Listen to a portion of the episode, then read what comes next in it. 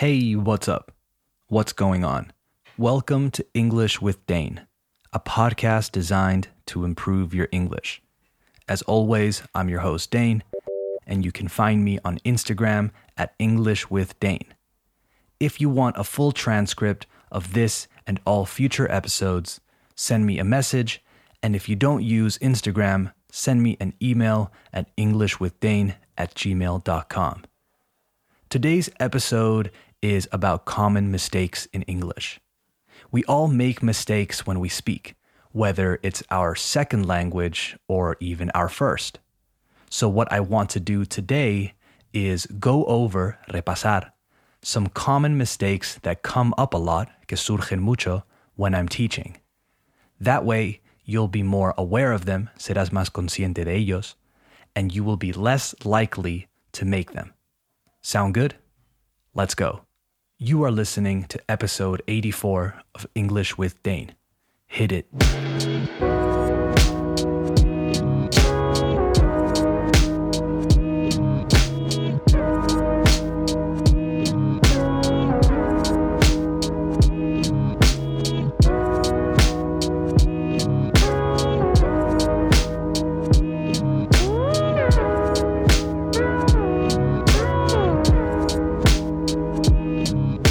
Okay, we have officially started the show. So let's talk about the first common mistake. What I'll do is start by saying it the wrong way so you can hear it and have a chance to guess or deduce where the mistake is. Here we go. Number one, I'll call to him later. Tell them to call to me.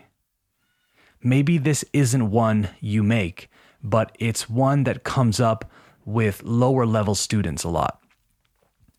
The mistake here, of course, is to add to after the verb call, call to them, instead of the correct call them. We never ever use the word to there.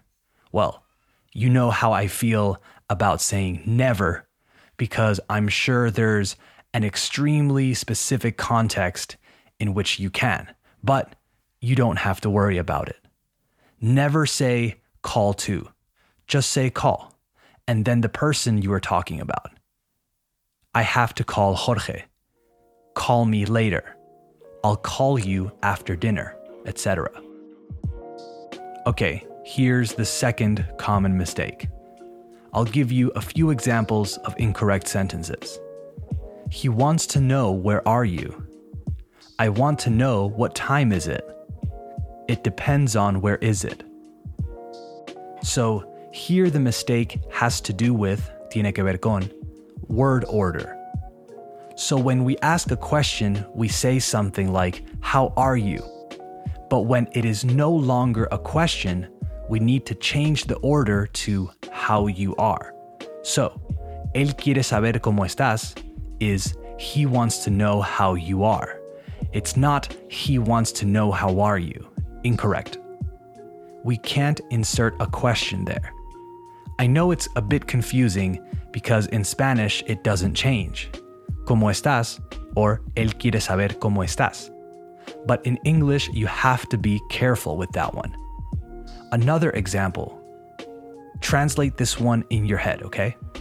Le dije a ella dónde estabas. Not a question. So it translates to I told her where you were.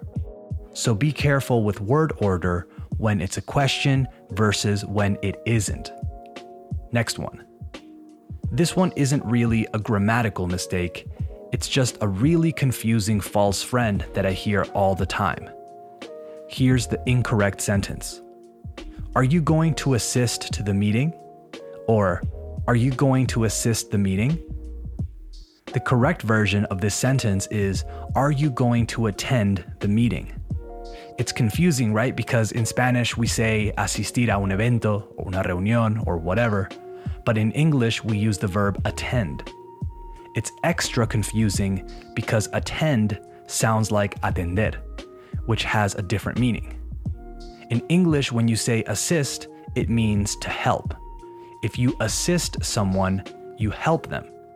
If you like sports, you can remember this one easily because in sports, when you pass the ball to someone and they score, y ellos anotan, you assisted them, right? Diste la asistencia. But remember, you attend an event and you assist a person. Next common mistake. Here's an incorrect sentence to start. He explained us the problem. I don't understand. Can you explain me? So here the issue is that we don't really say that at all. In English, you explain something to someone. You can't just say explain and then a person, like in Spanish. You need to explain something to someone. For example, she had to explain the ending of the movie to us because we didn't understand it. Or, I had to explain the software to the new employee, etc. Okay, I have one more common mistake before I go. Here's an incorrect example. See if you can figure out, si puedes descifrar, the common mistake. I bring you a glass of water. I get you a blanket. I open the door. It maybe doesn't sound that strange to you because in Spanish, that's how we would say these things, right? Te traigo un vaso de agua. Te traigo una manta. Abro la puerta. However, in English, that same structure doesn't work. There are a few ways to communicate this. I think the best translation is shall I. Shall I bring you a glass of water? Shall I bring you a blanket? Shall I open the door? But for me, the issue is that it doesn't sound that natural. Don't get me wrong, it's perfectly natural, but I wouldn't say it, for example. It sounds a bit too British for me, and a bit like an older person would say that, but I think that's just a personal thing. I would say, Do you want me to? Do you want me to bring you a glass of water? Or maybe I would just say, Do you want a glass of water? And the part of me bringing it to you is implied. I think with the example of opening the door, I would say, Should I open the door? But now there's an element of it being something I must do, no como un deber. This is an interesting one, and I think the explanation will change or vary depending on the teacher or person you ask.